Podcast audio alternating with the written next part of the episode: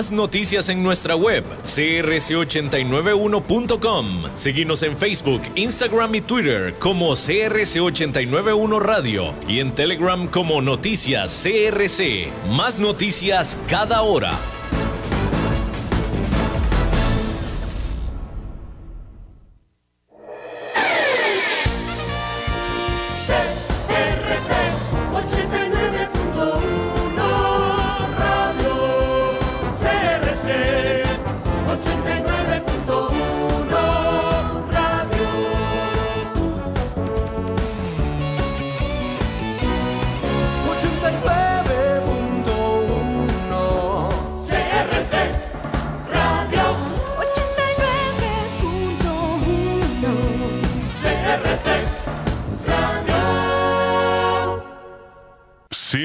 89.1 Radio y Cadena Radial Costarricense no se hacen responsables por las opiniones emitidas en este programa.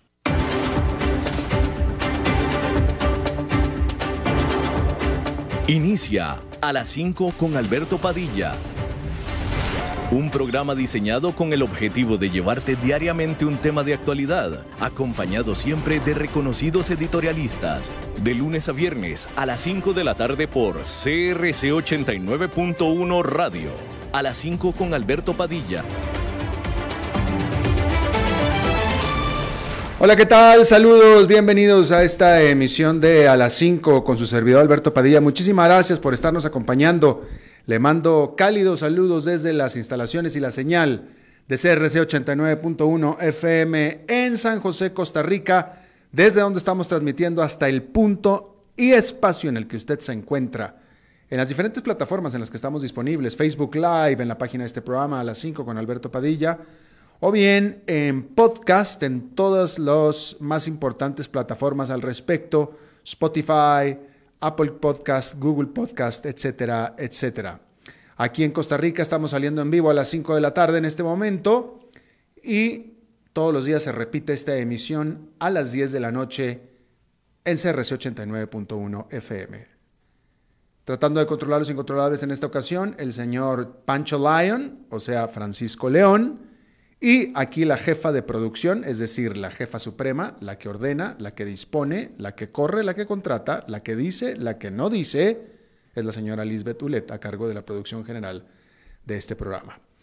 Bien, hoy fue la última reunión de política monetaria de la Reserva Federal de Estados Unidos, que es el Banco Central. Y no se esperaban realmente grandes eh, noticias en cuanto a cambios en la política monetaria. Más bien la atención estaba puesta en lo que tuviera que decir respecto del futuro el presidente de la Reserva Federal, que es Jerome Powell. Y bien, pues eh, Jerome Powell dijo que básicamente que los bajos, las bajas tasas de interés, las tasas de interés como están en este momento a casi cero, básicamente muy cerca de cero, permanecerán por un buen tiempo más. De hecho, por el tiempo previsible. Eh, pero por supuesto que la gran pregunta es si será eso suficiente para sacar adelante a la economía que está pasando por una histórica depresión y especialmente cuando el Congreso está congelado en el enfrentamiento sobre un nuevo paquete de gasto del gobierno. Esa es la gran pregunta que se están haciendo los inversionistas en este día. Y la Fed, bueno, pues este, hay que decir que ya, e, esa es la pregunta, ¿por qué? Pues porque la Fed ya hizo todo lo que dice el manual que puede hacer en estos casos, que es bajar las tasas de interés a casi cero y sumar casi 3 billones con B, 3 billones de dólares, que en inglés sería trillions, a su hoja de balance del banco. Pero pues eso es lo único, eso es ya, ya, es lo, ya no puede hacer nada más. Lo único que puede hacer es prometer que así se va a quedar las tasas de interés por algún tiempo por venir, o por el tiempo previsible, ¿no? Eh, pero bueno, eso sí, como siempre, Powell, eso fue lo que él prometió. No, que las tasas de interés se van a quedar así. Pero sin embargo también repitió lo que ha repetido desde hace ya tiempo, desde hace varios meses, que la situación es muy grave y que el futuro es muy incierto con muchas cosas que pueden salir mal dependiendo de la pandemia. Y eso es lo que repitió Jerome Powell y es lo mismo que ha venido diciendo siempre. Por lo pronto hay que decir que el consenso del mercado es que no espera el mercado un aumento de tasas de interés antes del 2025. Esto es muy bueno para quien pide créditos a tasas de interés muy bajas, pero es muy malo para los ahorradores, tasas de interés muy bajas. Con todo y que las grandes economías del mundo recibieron un duro impacto y están sumidas en una profunda recesión, hay indicaciones de que la situación hoy no es tan severa como se temía hace solamente unos meses. En un reporte liberado este miércoles, la Organización para la Cooperación y Desarrollo Económico, la OCDE, ajustó al alza su estimado de producción mundial para este año apuntando que mientras que los desplomes provocados por la pandemia fueron históricos, la perspectiva se ha mejorado desde junio. El organismo, basado en París y dirigido por un mexicano, José Ángel Gurría, redujo su estimado de contracción económica mundial al cierre del 2020 a solamente 4,5% que es un ajuste bastante importante respecto del 6% que originalmente estaba estimando que el mundo se contraería durante este año.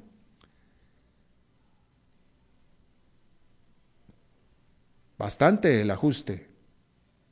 Un punto porcentual y medio es muy importante.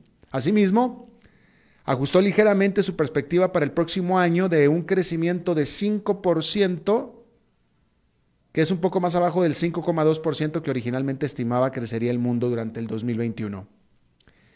Uno de los mayores ajustes fue para la economía de Estados Unidos, pues la OCDE originalmente estaba esperando que Estados Unidos se desplomaría 7,3% durante este año. Ahora estima que el desplome será solamente de 3,8%. Aquí se ajustó más de 3 puntos porcentuales, muy importante. Sin embargo, la OCDE aclaró que estos estimados son tomando en cuenta que las autoridades económicas del mundo seguirán aplicando programas de estímulo económico. El pronóstico de la OCDE asume que los bancos centrales como la Fed mantendrán sus programas de aflojamiento monetario sin preocuparse mucho sobre la inflación.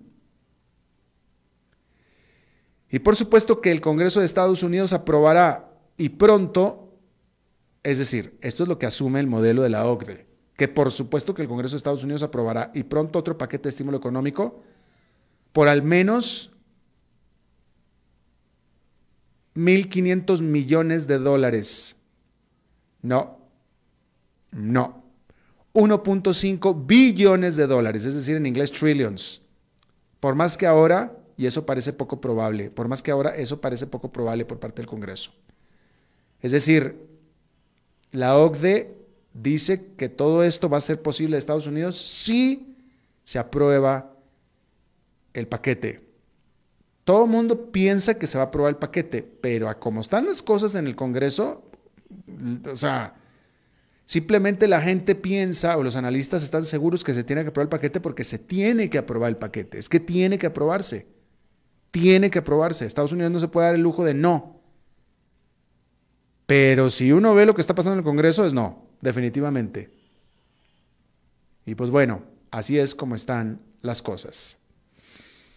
Hay que decir que allá en Nueva York esta fue una jornada pues mayor, mayoritariamente negativa. El índice industrial Dow Jones quedó con un avance ligero de 0,13%, pero el Nasdaq Composite perdió 1,25%, mientras que el Standard Poor's 500 cayó 0,46%. Esto no quitó que una renombrada firma de Silicon Valley, respaldada por el aún más renombrado Warren Buffett, realizó esta jornada, la que es la mayor colocación accionaria de la historia de la industria del software. Este miércoles comenzaron a cotizar en la bolsa de Nueva York las acciones de Snowflake, que provee bases de datos en la nube. Las acciones de esta empresa hicieron su debut en la bolsa valiendo 120 dólares cada una, con lo que Snowflake recaudó en su colocación 3.360 millones de dólares. El tamaño y éxito de la oferta pública inicial es una muestra de la gran demanda que existe por la computación en la nube en esta era donde todo el mundo está trabajando desde casa. Hasta el propio oráculo de Omaha, el legendario inversionista Warren Buffett, no quiere quedarse fuera de la emoción sobre la industria, comprando 250 millones en acciones de Snowflake, 250 millones de dólares. La firma Salesforce también compró 250 millones de dólares en acciones de la debutante Snowflake. Sin embargo, esta firma, esta empresa, no es muy diferente de otras empresas de reciente creación que han generado muchas expectativas en el sentido de que aún no han generado un centavo de utilidades. Aunque sus ingresos crecieron 174% durante el año fiscal que terminó en enero, Aún así, la empresa registró una pérdida neta de 349 millones de dólares. Pero, si Warren Buffett invirtió, es que está seguro que la empresa o sus acciones, las acciones de la empresa seguirán creciendo al menos en el mediano plazo. Eso sí es. Muy sencillo, si usted invierte la cantidad que sea, no importa pero invierte en las mismas acciones. Hay que recordar que Warren Buffett, él lo que hace es invertir. Eso es lo que él hace. Él no es dueño de ninguna, él no ha creado ninguna empresa, ni de fierros, ni de tecnología. A diferencia de Steve Jobs, a diferencia de Bill Gates, a diferencia de Mark Zuckerberg, Warren Buffett no. Warren Buffett lo que es bueno es invirtiendo. Y él invierte. Él compra acciones de empresas. Y no es un inversionista activista. Él no se mete a reformar las empresas. Él estudia las empresas que ya están reformadas, digámoslo así. Es decir, él, estudia las empresas y si le gusta lo que ve, se mete y ahí se queda. Pero él no anda, él no anda, no es, él, no es como los eh, activistas, los accionistas activistas que se meten a una empresa para reformarla intentando, pretendiendo que el precio de las acciones pues se dispare con esas reformas, ¿no? No, eso no es lo que hace Warren Buffett. Él va a donde ya está la cama tendida de acuerdo a sus investigaciones. Entonces, si cualquier inversionista, usted, si usted sigue, o sea, es decir, si usted toma a Warren Buffett como su asesor eh, de inversiones, en el sentido de que usted simplemente, Warren Buffett compró, usted también compra. Ya nada más comprar lo que él compra, punto, se acabó. Ya con eso va a ganar los mismos rendimientos que gana Warren Buffett, literalmente. Exactamente. Diferente escala. Ya Warren Buffett es uno de los hombres más ricos del mundo, ¿no? Pero esa es una buena estrategia de inversión, comprar donde Warren Buffett compró, sabiendo que Warren Buffett hizo la tarea y muy bien, porque es tremendo analista de empresas. Por eso es el oráculo de Omaha, precisamente. De Omaha, Nebraska. Por ejemplo, una empresa en la que Warren Buffett jamás, en este momento, cuando menos, no sé después, pero en este momento jamás compraría acciones, es en Nicola. Tampoco en Tesla, pero definitivamente no en Nicola.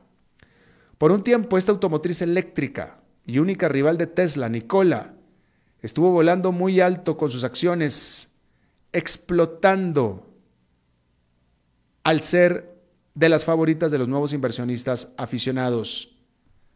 Pero ahora esta empresa está bajo una considerable presión, Primero, las acciones de Nicola han venido sufriendo un descalabro luego de un reporte por parte de un conocido vendedor en corto, un short seller, que apuesta en contra de las empresas con grandes nombres y en el que asegura este reporte de este short seller que tanto la empresa como su fundador Trevor Milton han realizado una serie de fraudes, incluyendo la presentación de un prototipo de camión afirmando que afirmando que entrará al mercado mucho antes de lo que en realidad ellos saben que lo hará.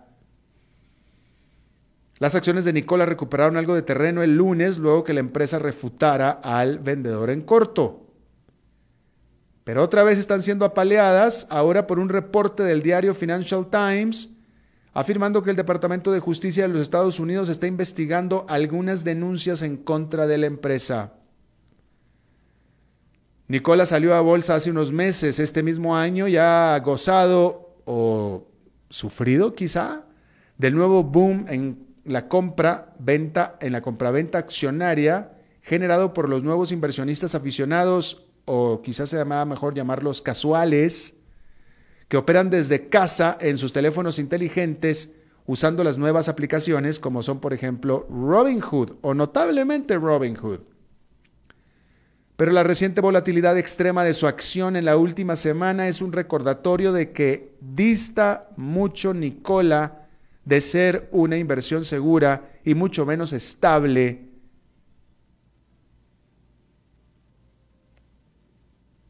Y pues bueno, ese es ahí el asunto con Nicola. Vamos a ver qué pasa en lo sucesivo. Bueno, hay que decir que el mercado de vivienda de Estados Unidos está desafiando la gravedad. ¿eh? Lo normal durante una recesión económica es que los precios de las casas se desploman con sus propietarios o quienes quieran ser propietarios perdiendo sus trabajos y por tanto sus ingresos. Eso es lo normal.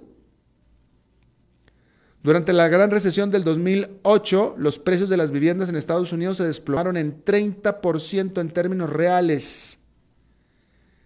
Sin embargo, durante esta recesión, que es incluso peor que la del 2008, la situación es diferente. La Asociación Nacional de Constructores de Casas de Estados Unidos reveló este miércoles que su indicador de confianza alcanzó niveles históricos, con la gente mostrando particular interés en casas a las afueras de o fuera de las ciudades. Hay factores concretos que explican este inesperado fuerte comportamiento en el mercado. Una serie de provisiones en el paquete de estímulo económico que implementó el Congreso hizo relativamente sencillo el pedir una pausa, una prórroga de hasta un año en el pago de la mensualidad de las hipotecas. Asimismo, el pago en efectivo por 1.200 millones de dólares de estímulo que se le otorgó directamente a los ciudadanos ha logrado que el ingreso agregado de los hogares estadounidenses se espera aumente durante este año. Todo esto ha ayudado a que la gente siga pagando sus hipotecas y hasta contratando nuevas hipotecas. De tal manera que esta ocasión, cualquier esperanza de que la recesión por la pandemia logrará hacer a las casas más baratas a la compra, esa esperanza ha quedado completamente eliminada. Bueno, decir que Barbados le dijo a la reina Isabel, you're fired. La despidieron, literalmente la despidieron. ¿Cómo Oiga, ¿cómo se le llamará a los ciudadanos de Barbados? ¿Cuál será el gentilicio de los de Barbados? Hmm, eso sí no pregunté. Si alguien conoce cuál es el gentilicio de los de Barbados, que me lo diga, porque va a ser de cultura general para mí. ¿Barbadianos? No, no puede ser. ¿Barbadenses? Puede ser, barbadenses, no sé. ¿Barbudos? No, no puede ser. En fin, si alguien se lo sabe, me lo dice. Pero el punto es que Barbados está por celebrar sus 54 años de independencia de la Gran Bretaña y el gobierno de esta isla del Caribe marcará la ocasión anunciando su completa soberanía y dejará de tener a la reina Isabel II como su jefa de Estado para noviembre del próximo año. Ya Barbados había querido hacer lo propio hace cinco años, pero entonces abandonó el plan y manteniendo como monarca a la reina, quien no ha visitado el país desde 1989. Isabel II aún sigue siendo la soberana de nueve países caribeños, pero Trinidad y Tobago, Dominica y Guyana ya cortaron los lazos reales. Francisco León me dice que es barbadenses. Muchas gracias, señor Francisco León. Usted es un templo del saber. Muchísimas gracias. Google se queda corto con usted, señor, ¿eh? Le voy a decir, barbadenses. Ok, perfectísimo. Muchas gracias. Bueno, ahora ya lo saben ustedes, es barbadenses, ¿ok? Yo también ya lo sé. Bueno, eh, bueno, hay que decir que rápidamente Donald Trump amenazó con hacer algo. Eso fue lo que dijo. Hacer algo acerca de la Organización Mundial del Comercio. Si es que, bueno, no, si es que no. Dijo que iba a hacer algo porque la Organización Mundial del Comercio determinó que las eh, tarifas, los aranceles que Estados Unidos impuso sobre China en el 2018 eran ilegales. ¿Ok? Eh, y bueno, este, la Organización Mundial de Comercio rechazó el argumento de Estados Unidos de que las medidas, aquellos aranceles que estableció en el 2008, eran justificados por las prácticas chinas de que habían prácticas de chinas de que pues este, eh, dañan a los intereses de Estados Unidos. Estas prácticas serían inclusive, como dice Estados Unidos, robo de propiedad intelectual. Y pues la OMC cuestionó si acaso eh, si acaso pues lo que estaba tratando de defender Estados Unidos realmente se benefició aquellas tarifas, aquellos eh, eh, aranceles fueron aplicados a bienes por un valor de más de 200 mil millones de dólares al año. Bueno, ByteDance, que es la propietaria de TikTok, está proponiendo al gobierno de Estados Unidos el mantener una participación mayoritaria en esta aplicación TikTok, de acuerdo a varios reportes periodísticos, esto a pesar de la orden de, Donald Trump de que si para el domingo no se vende por completo TikTok a un comprador americano, tiene que salir de Estados Unidos. Biden, que es China, quiere establecer una empresa separada basada en Estados Unidos donde que sean los cuarteles generales de TikTok de todo el mundo. Y bajo este plan, Oracle, que es la empresa de software más grande de Estados Unidos, software comercial, sería socia de TikTok pero minoritaria. Ya si Trump cae por esto, pues ya sería bastante, este, pues, eh, bastante singular. Vamos a ver, vamos a ver qué, hay con esto, ¿no? Eh, rápidamente, eh, bueno, ya Japón tiene nuevo primer ministro, se llama Suga Yoshihide. Suga, Suga Yoshihide. Eh, los británicos le llaman Suga Yoshihide y los americanos le dicen Yoshihide Suga. Pues, los latinoamericanos es el japonés, punto se acabó, ¿no? Bueno, él está reemplazando a Abe Shinzo, que así le dicen los británicos, Abe Shinzo, los americanos le dicen Shinzo Abe, los latinoamericanos el japonés, ¿no? Eh, lo está sucediendo luego que Shinzo Abe pues renunciara por problemas de salud.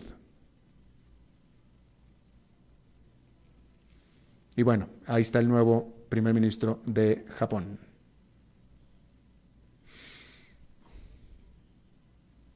Bueno, el presidente de la firma contable EY, en inglés EY, originalmente Ernst Young, admitió arrepentimiento porque el fraude que se cometió en Wirecard, esta empresa alemana, de la cual ellos eran los auditores, no se descubrió antes. Dijo que el presidente de EY dijo que ahora la empresa de contabilidad pues va a mejorar significativamente sus procesos, o sea, es decir, se está dando una manazo en la mano, lateralmente, eh, para sus trabajos futuros en grandes empresas. Digo, pues este es un ojo morado para EY, por supuesto, ¿no? O sea, el presidente de Wirecard está en la cárcel, Wirecard liquidó por un faltante de 2.300 millones de dólares, que descubrió EY, pero pues lo descubrió demasiado tarde, es lo que está pasando, es lo que está sucediendo. Y bueno, Ahí está el mea culpa de EY. Por último, el presidente de México, Andrés Manuel López Obrador, pidió al Senado de su país a que haga otro referendo más, a que organice un referendo más para junio del 2021. Eh, fíjese usted esto, o sea, esto es, esto es, esto es increíble el presidente de México quiere un referendo para preguntarle al pueblo y que el pueblo decida si es que quiere el pueblo, el sabio pueblo, como dice él, sean enjuiciados, o sea, mandados a juicio, todos los expresidentes vivos de México. Eso es lo que, lo que le va a preguntar él al pueblo. Y la pregunta, básicamente la pregunta es, pueblo, ¿quieres que cumplamos con la ley enjuiciando a los expresidentes si es que tenemos elementos para pensar que, que incurrieron en corrupción? ¿Sí o no? Esa es la pregunta. Y la pregunta es, ¿esa es una pregunta? Pues si rompieron la ley, hay que enjuiciarlos. El pueblo no tiene que decidir. El pueblo no tiene que decidir eso. Si rompieron la ley, se ordena perseguirlos. Se ordena perseguirlos. Si existe delito que perseguir y el pueblo dice no, sería ilegal no perseguirlos. Pero bueno, ahí está la gran pregunta. O sea, Vaya, es, que esto tiene tantas aristas, desde la incapacidad de alguien de tomar una decisión que debería de tomar él, hasta que de hecho ni siquiera debería de tomarla él. Si hay una sospecha de que cualquiera de los presidentes, expresidentes de México cometió un delito, eh, se tiene que perseguir, punto. No es ni siquiera potestad del presidente decir sí o no, mucho menos del pueblo, o mucho menos decir que pueblo, es decir, bueno, pues es que si, el pueblo dijo que sí, incluso aunque no haya sospechas de corrupción, pueden ir a perseguirlos incluso, porque el pueblo ya dijo, ¿no? No, nada. Si rompieron la ley, que se les persigue, punto, se acabó. Pero bueno, el presidente de México vive en otra dimensión, definitivamente. Vamos a hacer una pausa y regresamos con nuestra entrevista de hoy. A las 5 con Alberto Padilla, por CRC 89.1 Radio. Tinto, blanco, rosado, espumante, seco dulce.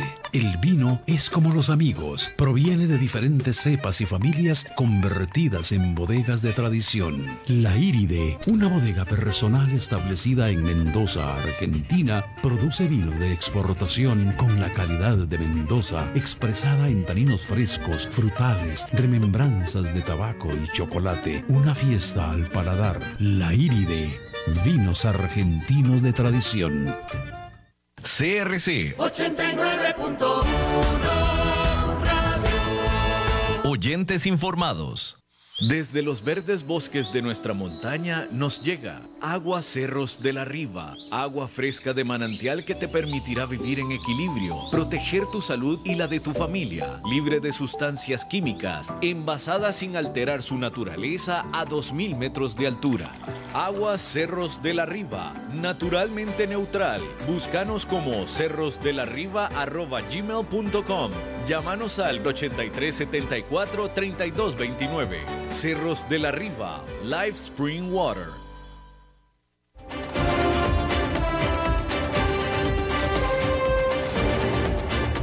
Seguimos escuchando a las 5 con Alberto Padilla.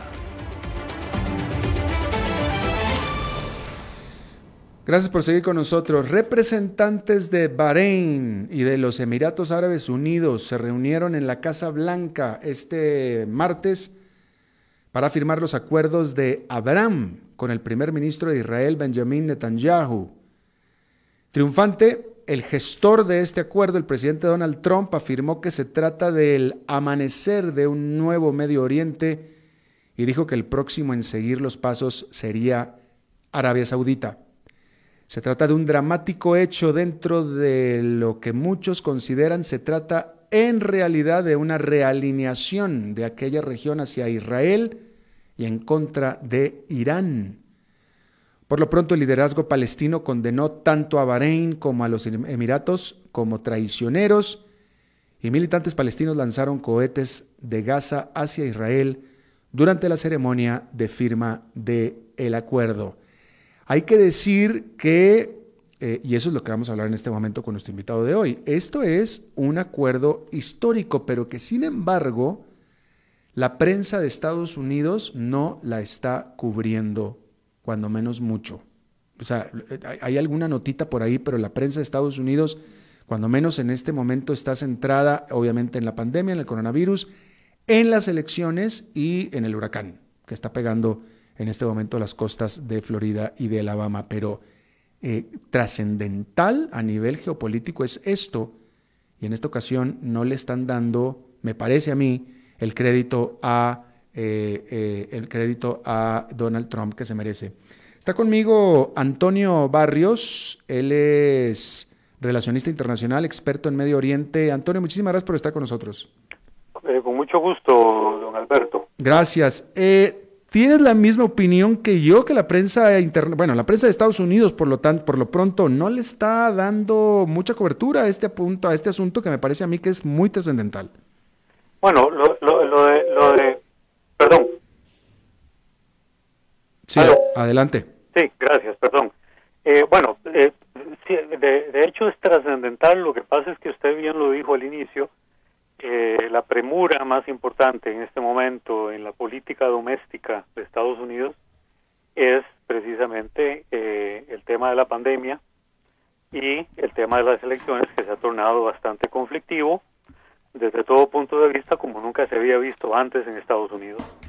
Lo que sí creo con estos procesos de paz es de que eh, más allá de la importancia que esto reviste, es de que obviamente Donald Trump en su desesperación de poder ser reelegido, porque a lo interno no está bien él en cuanto a opinión, pero hay una disputa eh, de encuestas, como es normal en estos periodos de elección en Estados Unidos, en cualquier país del mundo, está muy desesperado en tratar de ver qué, qué logros fuertes tiene en materia de política exterior, como en este caso el, eh, el plan Trump para los palestinos, que fue una cuestión que quedó prácticamente desestimada, porque geopolíticamente hablando los intereses de Israel no están tan enfocados en la ocupación del Jordán y todo lo que decía el plan Trump, sino en buscar cómo normaliza relaciones con los países árabes, no solo porque así Israel se garantiza nuevas amistades en el Medio Oriente, sino que a la vez saca de la ecuación del conflicto palestino a estos países que históricamente han protestado por la forma en cómo tanto palestinos como israelíes se han enfrentado eh, en, los últimos 50 eh, años. Entonces, el sacar a los países árabes de esta ecuación de conflicto le da un margen mayor de acción a Israel, obviamente apoyado por Washington, para entonces poder operar de una manera más libre, más directa y en el momento más oportuno respecto al tema palestino y respecto a la implementación del plan Trump, que repito, quedó en stand-by porque se le empezó a dar prioridad a, este, a estos procesos de paz que empezó primero con Emiratos Árabes Unidos, luego pasó a Bahrein y aparentemente eh, Arabia Saudita se estaría sumando. Pero también eh. hay una cuestión que es muy importante tener en cuenta, que va más allá de si eh, Donald Trump está urgido en ganar el Premio Nobel de la Paz, que ya vimos que fue una vez más nominado, está bien que lo nominen porque hay una gran cantidad de nominados, pero que lo ganen es otra cosa, y también porque necesita hacer un cambio radical en materia de política exterior para dejar entrever de que hay un cambio de comportamiento también por parte de Donald Trump, es decir, si vemos a Donald Trump antes de la pandemia que eh, eh, estaba, eh, su discurso era muy fuerte, ahora tenemos a un Donald Trump que ha bajado el tono de sus discursos, de la forma en cómo él habla, queriendo presentarse pues como una persona que busca la paz y etcétera, etcétera. Entonces, ante los fracasos que Donald Trump tuvo en la península coreana, cuando tuvo aquellos acercamientos con Kim Jong-un, etcétera, pues ahora está buscando, obviamente con ayuda de Israel, este procurar materializar o concretizar estos procesos de paz que evidentemente no habían estado en ningún momento en la agenda tradicional política de el Medio Oriente. Eh, ¿cuál, qué, es lo que sacan aquí Bahrein, eh, Emiratos Árabes Unidos y probablemente Arabia Saudita? Eh, yo, yo entiendo que tienen, o sea, la, pregunta la hago por lo siguiente, había dos enemigos en común de estos países, Israel e Irán. O sea, eh, o sea tanto odiaban a Irán como, como a Israel. Para el público, este, nada más para que entiendan un poquito, Irán y a Bahrein y Emiratos Árabes Unidos y Arabia Saudita, todos son musulmanes, pero los iraníes son chiitas. Sí, son persas. son, son persas. yo lo entiendo, vaya, lo voy a simplificar, pero yo lo entiendo hablar de chiitas y no chiitas es como hablar dentro del catolicismo, catolicistas y, catolicismos y, protestantes, es decir, la misma, casi las mismas creencias, pero un poquito de diferente de la, de la religión, es decir, entre los católicos y los cristianos o católicos y protestantes, ahí está, pues estos choques ideológicos, lo mismo sucede entre Irán y todos los demás, vamos a decirlo así, ¿no? Pero entonces, habiendo dicho esto, a menos de que me haya equivocado, señor Barrios, ¿Qué es lo que están buscando Bahrein, eh, Emiratos y los demás en hacer esta jugada de abrazar a Israel y darle la espalda por completo a Irán?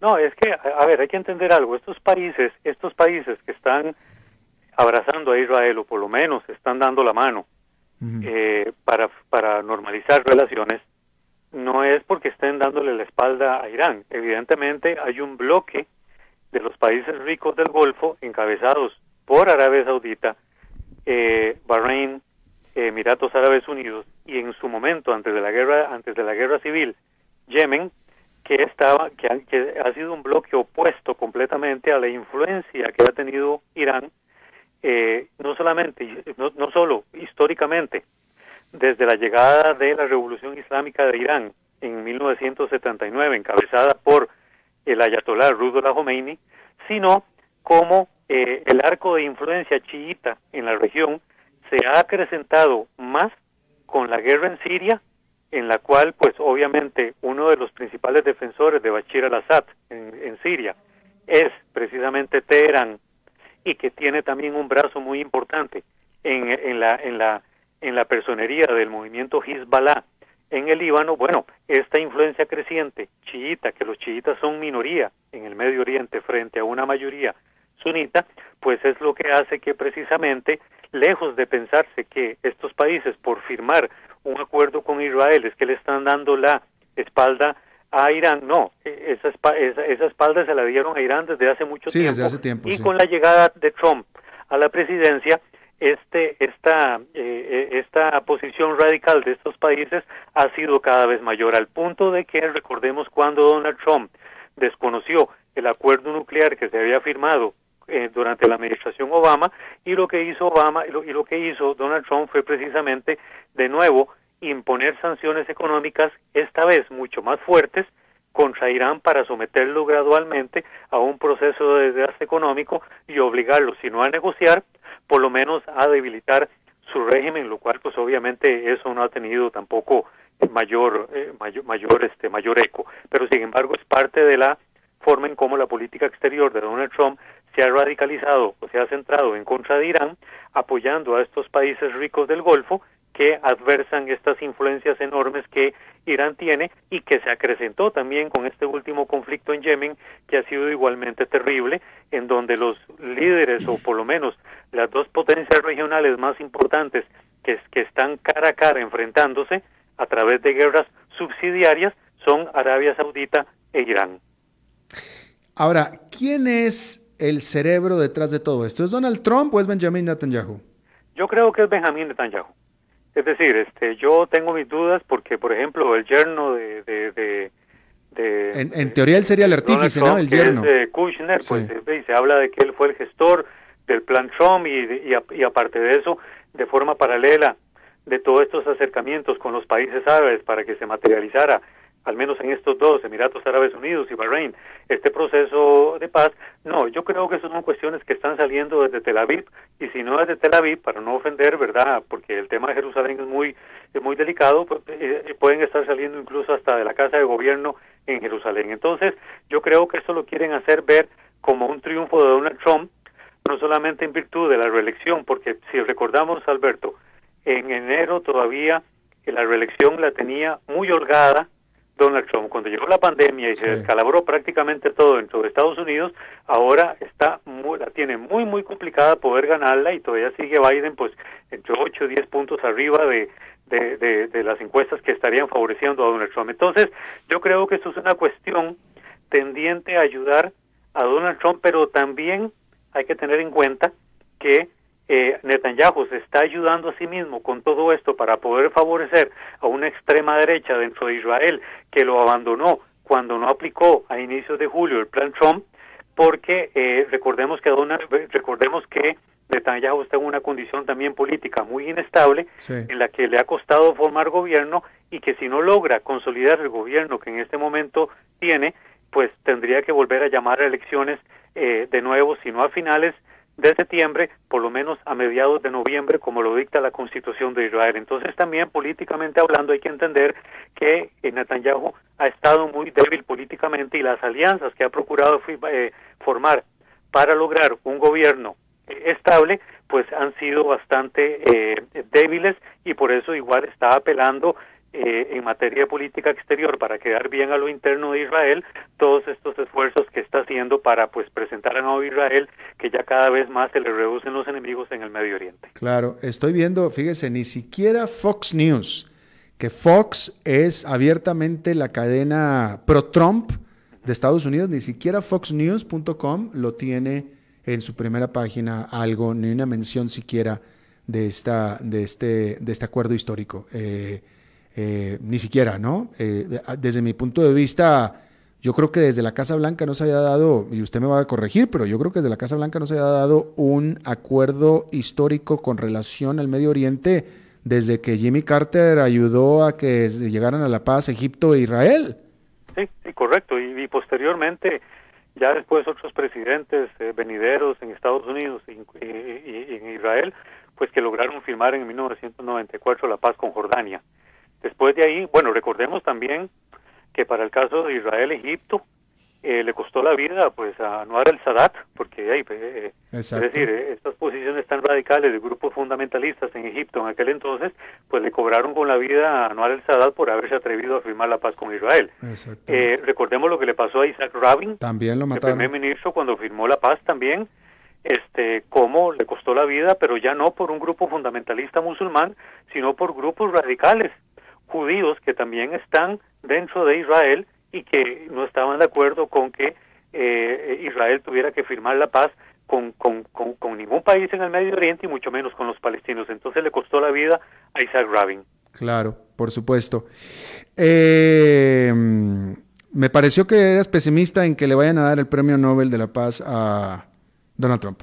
No, no, no, no, no, no, eh, no fue eso lo que quise decir. Lo mm. que quise decir es de que yo no descarto en ningún momento que se lo puedan llegar a dar porque si de por sí se, le, se lo dieron a Obama, sin haber hecho absolutamente nada eh, y lo quisieron meter en una camisa de fuerza para terminar las guerras que heredó en Afganistán e Irak y ni siquiera eso logró y terminó enfrascado en otras guerras en el norte de África con la caída de eh, sobre todo la guerra en Libia que nada que termina y terminó enfrascado también en la guerra en Siria eh, bueno, eh, si se lo dieron a Obama sin haber hecho nada, David, yo no, yo no descarto en ningún momento que los premios Nobel hoy, que perdieron, digamos, mucha esencia de que había que haber hecho algo que realmente tuviera un significado gigantesco, eh, se lo den a Donald Trump o se lo den a cualquier otra persona. Claro.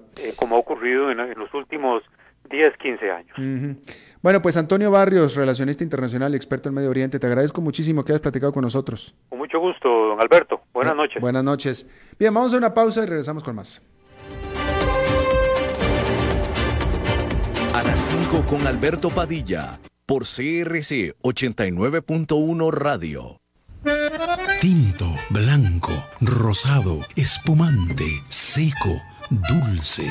El vino es como los amigos. Proviene de diferentes cepas y familias convertidas en bodegas de tradición. La Iride, una bodega personal establecida en Mendoza, Argentina, produce vino de exportación con la calidad de Mendoza expresada en taninos frescos, frutales, remembranzas de tabaco y chocolate. Una fiesta al paladar. La Iride, vinos argentinos de tradición. Desde los verdes bosques de nuestra montaña nos llega agua Cerros de la Riva, agua fresca de manantial que te permitirá vivir en equilibrio, proteger tu salud y la de tu familia, libre de sustancias químicas, envasada sin alterar su naturaleza a 2000 metros de altura. Agua Cerros de la Riva, naturalmente neutral. Búscanos como cerrosdelarriba@gmail.com. Llámanos al 8374 3229. Cerros de la Riva, Live Spring Water.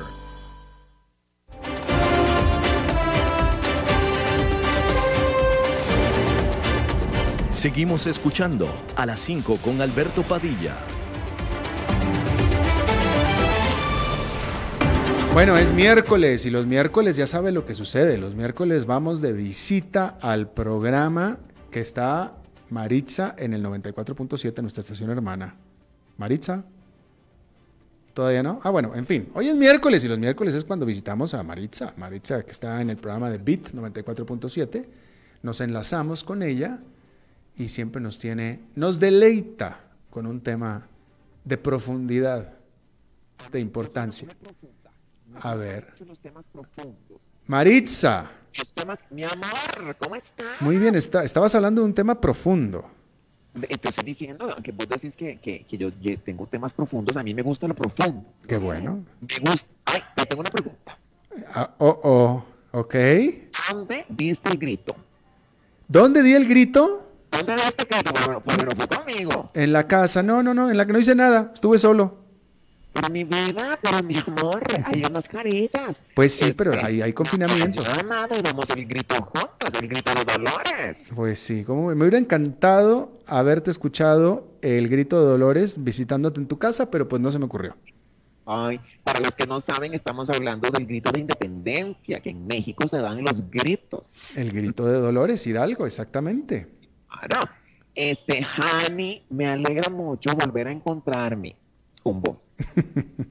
Me alegra mucho. A mí más, Maritza, ¿cómo has estado? Con permiso, no es por meter cizaña, pero te recuerdo que hoy hizo 8 fue que te dejaron votado. Maritza no quiso enlazarte con vos.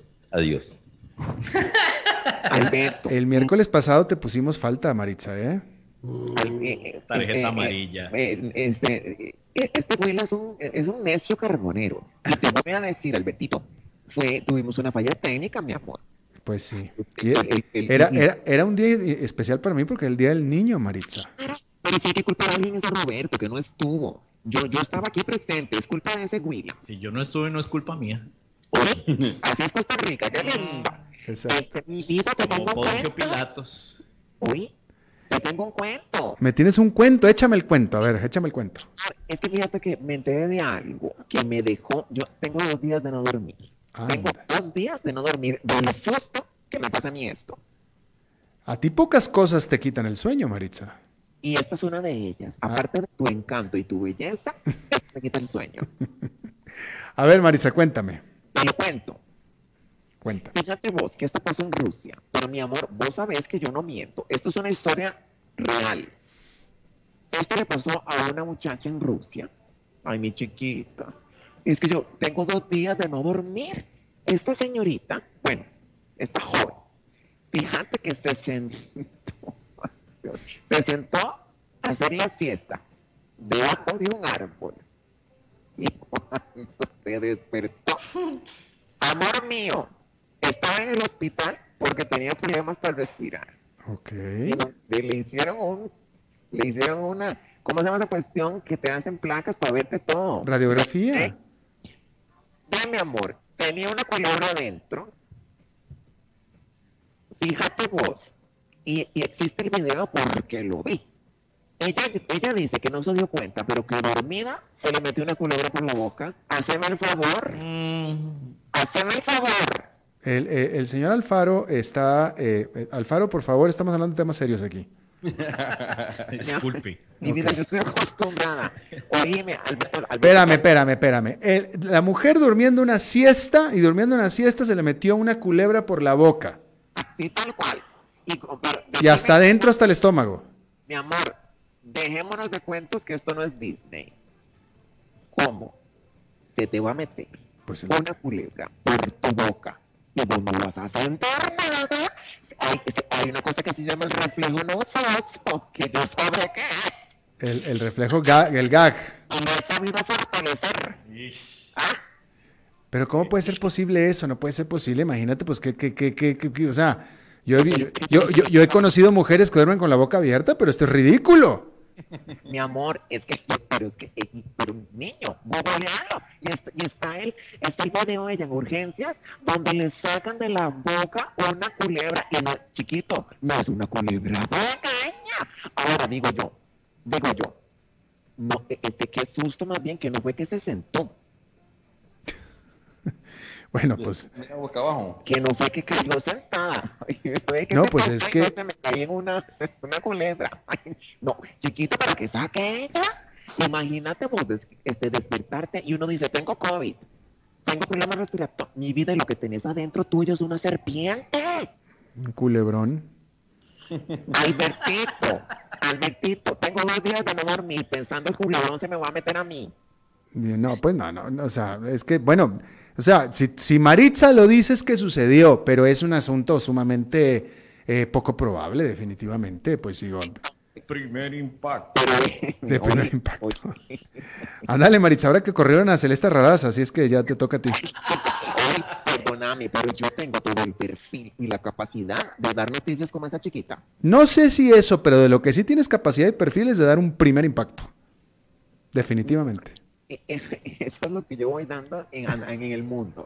Oye, pero espérate, Alberto, es que yo los invito a que lo busquen en Google. Entonces, ¿cómo? cómo? A ver. A ver, déjame pongo aquí. Mujer que se le metió culebra, tremendo culebrón por la boca. ¿Ah?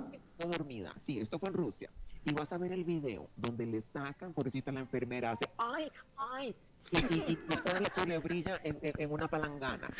¿Cómo hace? ¡Ay, ay! Albertito, ¿por, pero, ¿cómo- por dónde se le mete la culebra a uno? Pues mira, ahora, ahora sí que ya no sabes. Yo creo jamás. Es, es diferente cuando vos das permiso. Cuando vos das la, la- vos decís, bueno, eh, sí, pero así de la nada. Qué horror. ¿Vos sabes cuál es esa? ¿La qué? ¿Cuál es? María, ¿La qué? culebra gata.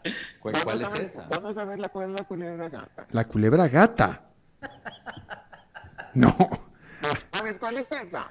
no. Ay, yo conozco la, la, la terciopelo que le dicen la ciertopelo, pero la culebra gata no. Mi amor, la culebra gata. Ay, te lo digo. De decirle a ver. La que solo con el trasero se mata. No, no. Dios mío. Maritza, por favor, tan seria que venías, Maritza. Ay, bueno, bueno, bueno, no. Bueno, bueno. Bueno, no, esa no, esa no. Esa- No, pero oye, Maritza, ya para despedirnos, déjame te cuento una historia campirana mía de mí.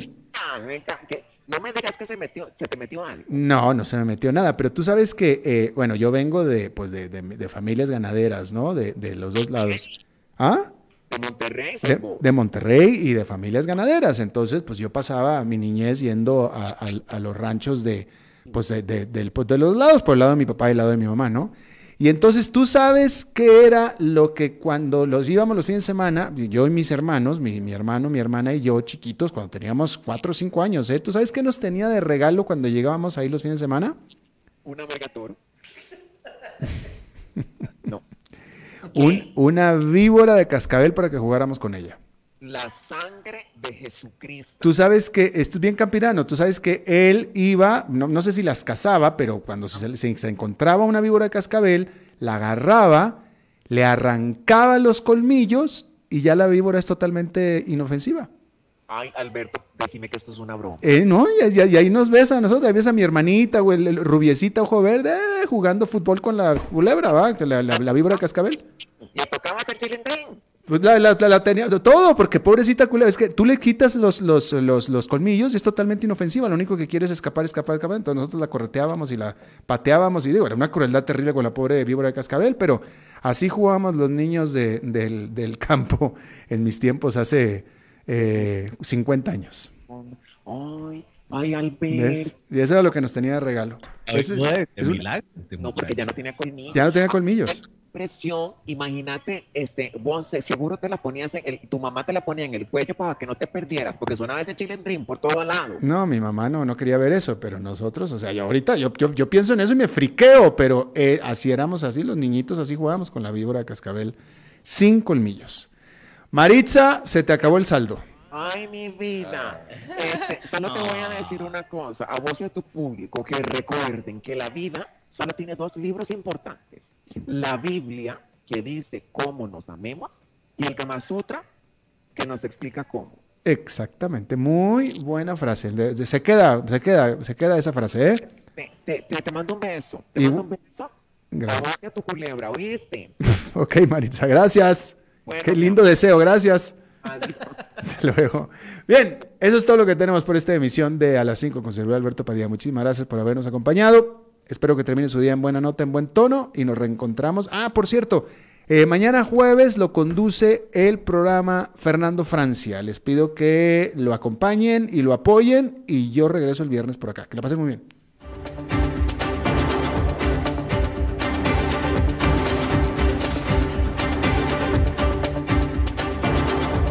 Concluye a las 5